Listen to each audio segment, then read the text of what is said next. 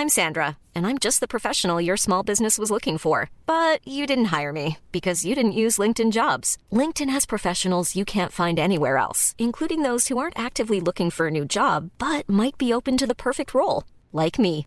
In a given month, over 70% of LinkedIn users don't visit other leading job sites. So if you're not looking on LinkedIn, you'll miss out on great candidates like Sandra. Start hiring professionals like a professional. Post your free job on linkedin.com/people today.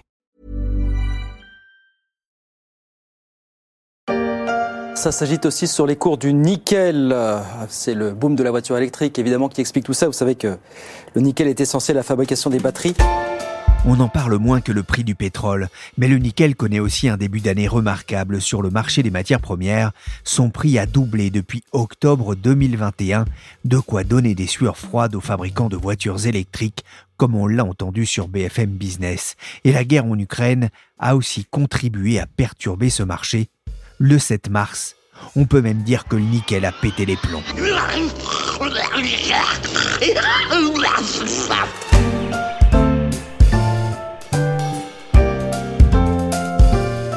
Je suis Pierrick Fay, vous écoutez La Story, le podcast des échos. Chaque jour, la rédaction se creuse les méninges pour analyser et décrypter l'actualité économique, financière et sociale.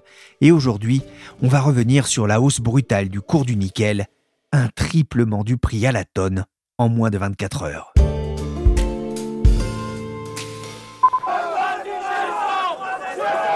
L'excès, la folie, la précipitation latente ou la peur. La flambée des prix du carburant. Peut-on se passer du gaz russe? Sanofi qui a investi un milliard et demi d'euros pour développer l'ARN messager en France, Emmanuel Macron qui lance sa campagne présidentielle à Poissy, ou encore le Suédois Armand Duplantis qui bat le record du monde à la perche. C'était l'actualité du 7 mars dans les journaux.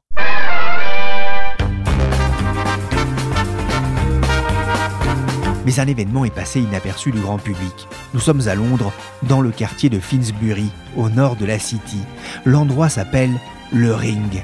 Ici, on ne se bat pas à coups de poing, mais à coups de millions. C'est ici, dans cette salle du London Metal Exchange, garnie de banquettes rouges assemblées en cercle, que se jouent les prix des principaux métaux industriels, dont celui du nickel. Ce n'est pas forcément celui qui attire le plus les regards.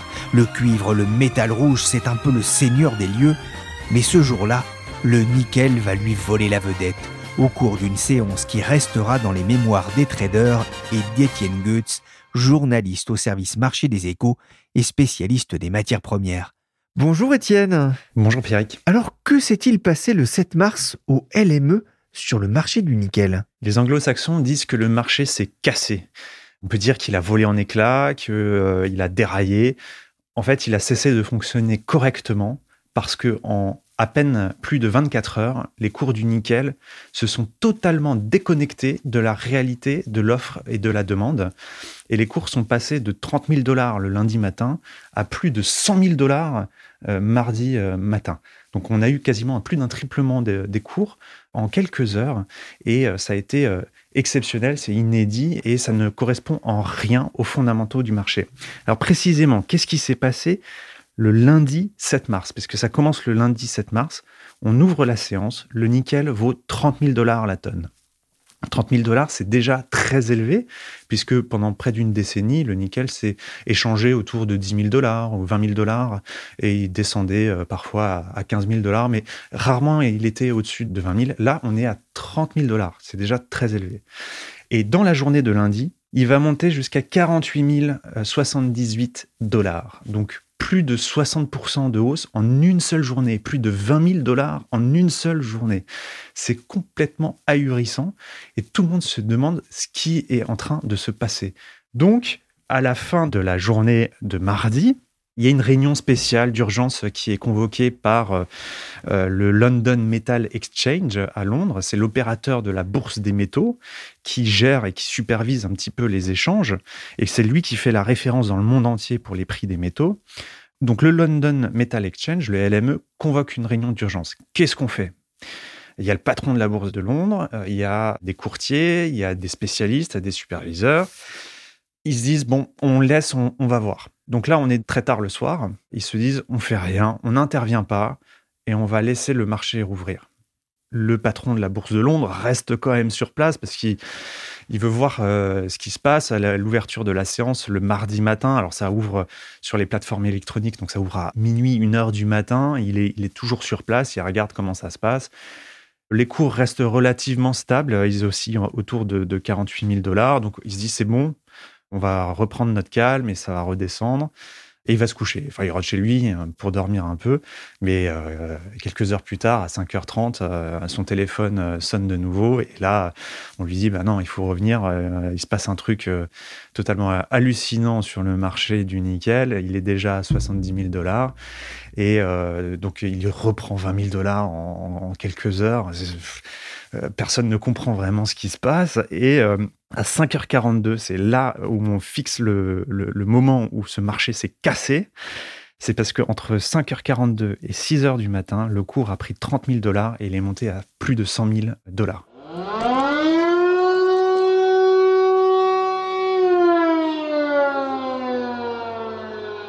En 18 minutes. Alors, tous les traders, tous les financiers londoniens sont estomaqués. Ils n'ont jamais vu ça, ils comprennent pas ce qui se passe. Ils témoignent dans les médias anglo-saxons, dans, le Financial Times ou chez Bloomberg, et ils disent oh, Mais je, ces 18 minutes vont me hanter toute ma vie. Euh, ils, ont, ils ont encore euh, des boules au ventre. Donc, euh, c'est totalement inédit. Donc, on est à 100 000 dollars. Après, ça retombe un petit peu, mais le patron de la Bourse de Londres est de nouveau là. On reconvoque une réunion d'urgence et qu'est-ce qu'on fait? Et à 8 heures du matin, il décide tout de suite, là, hop, on arrête, on suspend la cotation. Et donc, les cours s'arrêtent et, euh, comme à l'hôpital, la ligne, le prix euh, file droit euh, à l'horizontale. On reprend nos esprits, on regarde ce qui se passe, on arrête et voilà. On a bien compris, hein, ça a été une journée vraiment historique hein, sur ce marché des métaux londoniens. Et les responsables de ce marché ont pris donc la décision de, stopper, d'arrêter les, les frais, j'ai envie de dire, de stopper les cours, mais ils vont aussi prendre à ce moment une décision rarissime? La décision rarissime, c'est pas la suspension, parce que la suspension, ça arrive notamment sur les marchés d'actions. Quand il y a une panique, un, événement extraordinaire, euh, on, suspend, on reprend nos esprits pour euh, éviter la panique et des erreurs euh, dans tous les sens. Même sur les marchés de matières premières, il y a des limites sur certains. À Chicago, par exemple, sur le blé, le cours du blé ne peut pas varier de plus de 10% chaque jour. Donc il y a des suspensions automatiques. Ça, ça arrive, on en voit. Mais là où il y a une décision rarissime et historique, c'est qu'ils ont dit au LME, toutes les transactions du mardi matin jusqu'au moment où on a suspendu disparaissent. On les efface, on les annule. Ça part en fumée euh, dans les tablettes des annales. Personne ne gagne rien, personne ne paie rien. On annule tout. Ça n'a jamais existé. Alors, si vous pensiez avoir gagné, euh, vous n'avez rien gagné. Et si vous pensiez avoir perdu beaucoup d'argent, vous n'avez rien perdu. Et ça, de mémoire de spécialistes que j'ai interrogés, il n'y a pas de précédent historique d'une telle décision qui est d'autant plus inédite et historique que ils ont annulé pour près de 4 milliards de dollars de transactions. Donc c'est un volume exceptionnel. Et d'ailleurs, il y a beaucoup de traders qui sont pas contents du tout des financiers, des hedge funds, euh, des, euh, des entreprises qui avaient pris des positions, qui avaient fait le bon pari, euh, les cours vont monter, qui étaient censés gagner beaucoup d'argent. Et on leur dit, ben non, tout a disparu, vous n'avez rien gagné. Donc ils sont très en colère et ils envisagent même de faire d'aller en justice pour poursuivre le, LME et, discuter de la légalité de cette discussion. Alors le LME se, justifie, hein, de tels niveaux de prix mettaient en péril la solvabilité de nombreux euh, courtiers, créant un risque systémique pour le marché. Alors c'est pas la première fois hein, pourtant qu'il y a des écarts importants autour euh, d'un métal non ferreux qui se traite à plusieurs milliers de dollars la tonne, mais l'ampleur est inégalée. Pourquoi les prix se sont-ils d'un coup envolés? C'est pas pour des raisons de fondamentaux de marché, de déséquilibre entre l'offre et la demande. C'est en raison d'un mécanisme de marché qui crée une spirale infernale, un cercle vicieux. Et ce problème-là, ça vient d'une vente à découvert massive. Alors la vente à découvert, c'est quand on fait le pari que euh, le cours d'une matière première ou d'une action euh, va baisser. Donc on vend quelque chose qu'on n'a pas et qu'on va acheter un peu plus tard. Mais quand on fait ce genre de pari, il y a toujours euh, l'opérateur demande des garanties. Donc il faut euh, apporter une somme de cash auprès de, euh, de l'opérateur pour qu'il soit sûr que si jamais ça va pas vraiment dans le bon sens, le trader puisse quand même honorer son contrat, honorer sa vente. Et quand le cours monte sur les matières premières, cette somme qu'on doit mettre en garantie, elle augmente aussi. Et il y a un acteur, le géant du nickel chinois Tsingshan, qui a fait une vente à découvert massive. Alors là, il a, il a fait le pari que sur 150 000 tonnes de nickel, c'est-à-dire à peu près la moitié de la production annuelle de la Russie, qui est euh, l'un des plus grands producteurs au monde, que ça allait baisser en dessous de 20 000 dollars. Donc, si le cours est en dessous de 20 000, il, gagne de l'argent, et au-dessus de 20 000, il en perd. À la boulette. Ça dépasse tout ce que j'ai pu imaginer. Ah oui, j'ai fait la boulette. On a repoussé les limites, là. Et bah, le cours s'est mis à monter un petit peu avec la guerre en Ukraine, parce que la Russie est un grand producteur. Et donc, euh, il y a des appels de marge. Et parfois, certains autres opérateurs, parce que c'est courant aussi de faire une vente à découvert pour se couvrir. Hein, c'est toujours euh, quand on est un groupe minier, par exemple, et qu'on vend une production euh, physique, on prend aussi des, positions sur les marchés financiers pour se protéger d'une baisse trop importante des, cours du nickel. Donc c'est pas impossible, c'est courant qu'il y ait des, ventes à découvert. Mais lui, il a pris Tsingshan, le chinois, il a pris des positions massives. Et les appels de marge ont augmenté pour tout le monde, pour tous ceux qui avaient des positions, euh, ce qu'on appelle short dans le jargon des marchés. Et certains, euh, pris à la gorge, ne pouvant pas apporter cette somme de cash, prennent leur perte, rachètent le nickel pour déboucler la position. On n'en parle plus. Voilà, on a on a perdu. Euh, donc et pour éviter de perdre plus encore. Et pour éviter de perdre plus encore ou d'avoir encore un appel de marge auquel on ne pourra pas répondre. Euh, donc ils rachètent leur position. Mais ça se traduit sur le marché par un achat. Donc ça fait monter la valeur du nickel. Et ensuite, ça augmente l'appel de marge chez d'autres traders qui parfois prennent la même décision de racheter leur position, de sortir du marché. Et donc, ça fait augmenter la valeur du cours, etc. etc. Et là, comme il y, a un, éléphant dans la salle avec 150 000 tonnes, euh, short sur 150 000 tonnes, bah, la machine s'emballe et ça devient euh, incontrôlable. Et l'éléphant a fait des dégâts sur le marché. On comprend pourquoi ces rachats en catastrophe des traders ont perturbé l'offre et la demande de métal. Mais Étienne, en quoi la guerre en Ukraine a-t-elle invalidé le, pari du groupe chinois? Pour bien comprendre l'histoire et le lien avec le nickel, il faut déjà rappeler que au LME à Londres, on traite du nickel de classe 1. Donc c'est du nickel pur. Euh, c'est le nickel qu'on utilise par exemple dans les batteries de voitures euh, électriques. Et ce nickel-là, c'est pas le nickel, le ferronickel qu'on utilise pour euh, l'acier inoxydable. Au LME, on traite donc du nickel de classe 1 et le premier producteur au monde de nickel de classe 1, c'est la Russie, avec ses mines au fin fond de la Sibérie, à Norilsk notamment. Donc, quand il y a une guerre en Ukraine, des sanctions contre la Russie, des Occidentaux qui discutent, qui envisagent de mettre un embargo sur les hydrocarbures euh, russes, on se dit, bah, ça va être la même chose pour les métaux. Et donc, s'il y a un embargo sur les métaux, et notamment sur le nickel russe, dans ce cas-là, il y a un trou d'offre sur le marché et ça va totalement déséquilibrer. Et c'est ce qui explique pourquoi le cours du nickel est monté à 30 000 dollars. Ça restait quelque peu connecté aux, fondamentaux. On était à 20 000 avant la guerre, un peu en dessous. Et avec la guerre, on est monté à 20 000, 24 000, 25 000. Voilà, c'est ça, c'est la guerre en, Ukraine et la perspective que l'offre russe de nickel pur, celle qu'on traite à Londres, et à Londres, c'est pas juste un marché financier, il y a aussi des entrepôts où on peut livrer euh, du métal, du vrai métal qui existe en monnaie euh, sonnante et trébuchante. Donc, euh, on peut pas livrer du ferro-nickel chinois ou indonésien à Londres. Il faut livrer du nickel pur de classe 1, celui qui est produit essentiellement en Russie. Vous parlez du rôle du patron d'un groupe chinois. Euh, Xiang Yangda, c'est son nom. Qui est-il? C'est un Chinois qui euh, est né dans fin des années 50 dans une famille de classe moyenne à Wenzhou.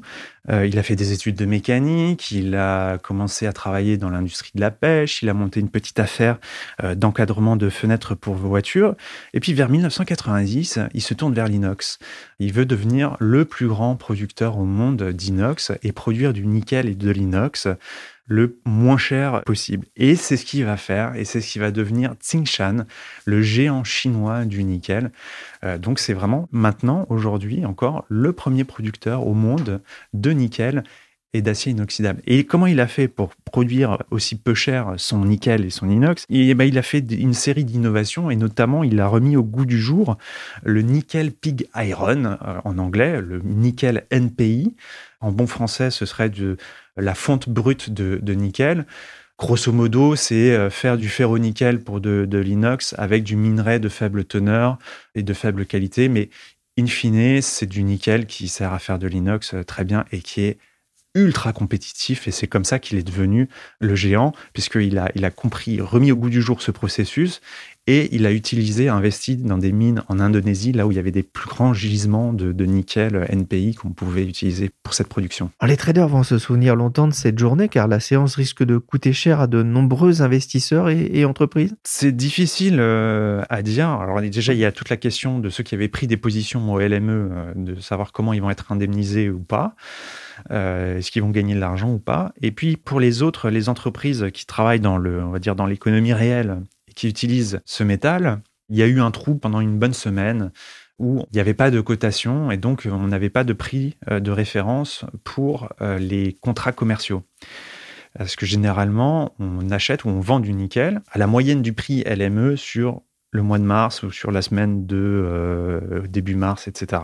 Donc là, il y a eu un, moment où bah, ils sont allés se voir et, ils ont discuté, ils se sont serrés la main et ils se sont vendus du nickel euh, sans faire euh, forcément référence au LME, au prix de référence. Et on sait combien ça va coûter à, à Tsingshan? Tsingshan va déboucler ses positions euh, au fur et à mesure, mais au plus fort de la hausse, ses pertes les plus élevées étaient estimées à 8 milliards de dollars. il va sans doute jamais payer 8 milliards de dollars parce que les cours redescendent, euh, mais euh, ce sera une, une belle perte pour le géant chinois. J'ai oublié de dire aussi sur le patron de Tsingshan, sa particularité, c'est que comme il est le premier producteur au monde de nickel, il pense qu'il est le mieux informé sur le marché du nickel. Et donc il sait très bien quelle va être sa production. Et il se dit, voilà, moi j'anticipe que je vais augmenter ma production, donc il y aura une offre supplémentaire et les prix vont baisser. Et dans sa mentalité, il a une obsession. À chaque fois que les cours dépassent les 20 000 dollars, il se met à envisager de shorter le, marché. Mais il n'avait pas prévu la, guerre en Ukraine. Et aussi de, des personnes avec qui j'ai discuté, qui ont pu euh, approcher euh, un peu ce patron, euh, ils me disent que c'est un joueur qui aime jouer sur les marchés financiers. Voilà, un initié aussi d'une certaine façon, hein, qui pourrait poser question. Hein. On l'appelle dans le milieu des affaires big shot, donc celui qui aime faire des grands coups euh, sur les marchés. On a dit un mot de la guerre en Ukraine et du poids de la Russie dans la production euh, de, du nickel, hein, nickel de classe 1.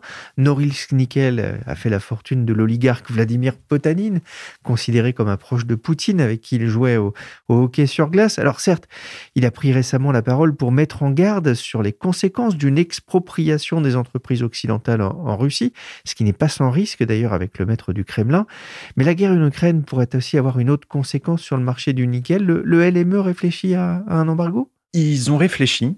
Ils ont posé les questions aux différents comités qui s'occupent euh, des métaux cotés à Londres, donc les métaux non ferreux, le cuivre, le nickel, l'aluminium, le cobalt, entre autres, le plomb, l'étain. Ils ont réfléchi, le comité du cuivre avait dit pourquoi pas, ce serait peut-être pas mal. Mais le LME, après, aller voir les gouvernements pour savoir et un peu euh, tâter le, terrain, il en est ressorti que finalement, il n'avait pas l'intention de mettre un embargo sur la livraison de métal russe dans leurs entrepôts, euh, d'autant qu'ils ont des entrepôts partout dans le monde. Mais il semblerait aussi, j'ai vu euh, cette information passer ce matin, que les entrepôts britanniques du LME, donc c'est une toute petite partie du grand réseau d'entrepôts, n'accepterait plus de métal russe pour le moment. Ah, et la flambée du nickel pourrait avoir d'autres conséquences. Hein. JP Morgan, qui travaille beaucoup avec Tsinshan en contrepartie de ses opérations financières, s'interroge maintenant sur son avenir dans ce business. Le régulateur britannique va lui passer en revue le fonctionnement du LME.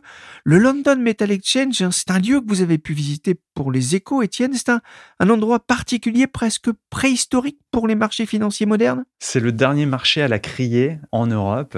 Donc il y a des vrais traders tirés à quatre épingles, toujours alors parce que les, règles sont très strictes, cravate obligatoire, euh, zéro basket.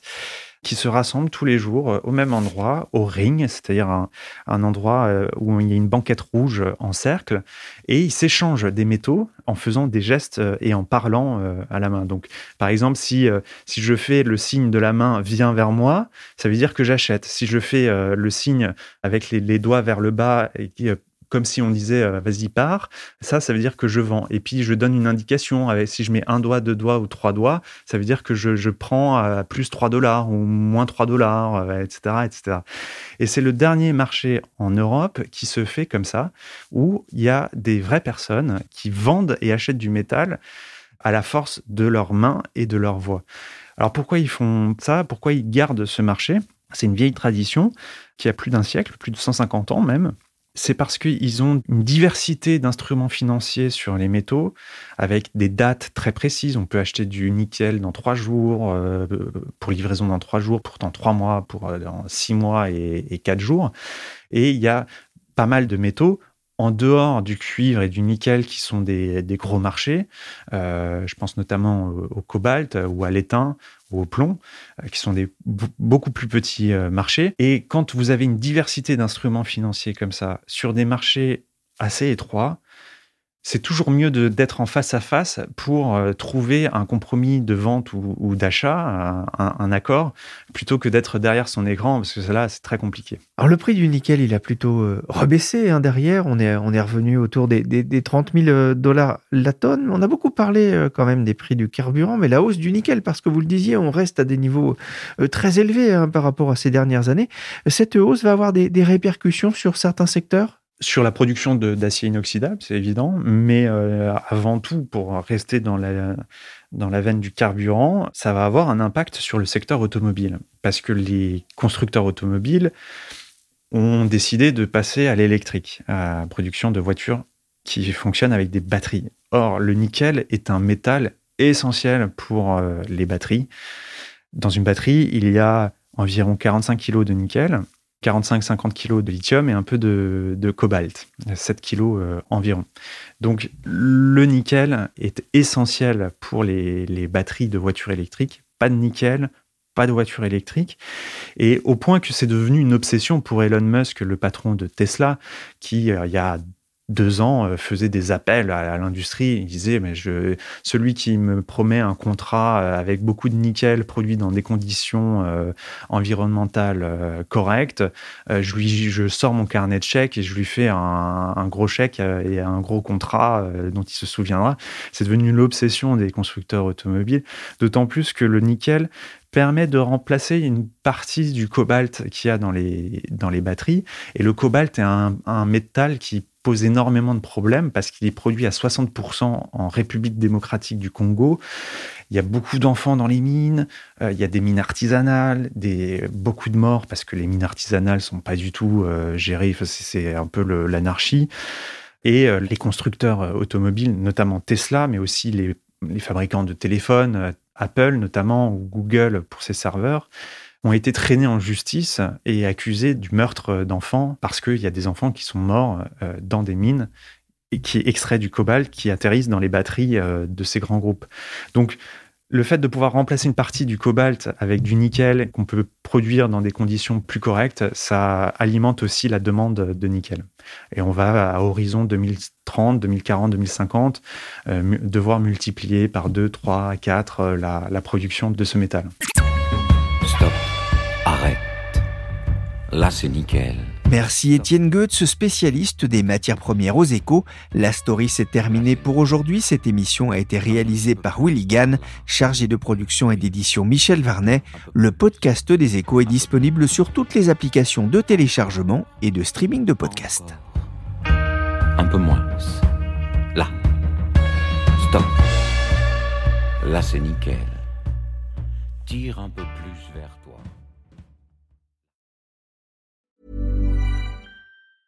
Mom deserves the best, and there's no better place to shop for Mother's Day than Whole Foods Market. They're your destination for unbeatable savings, from premium gifts to show-stopping flowers and irresistible desserts. Start by saving 33% with Prime on all body care and candles. Then get a 15-stem bunch of tulips for just $9.99 each with Prime. Round out Mom's menu with festive rosé, irresistible berry chantilly cake, and more special treats. Come celebrate Mother's Day at Whole Foods Market.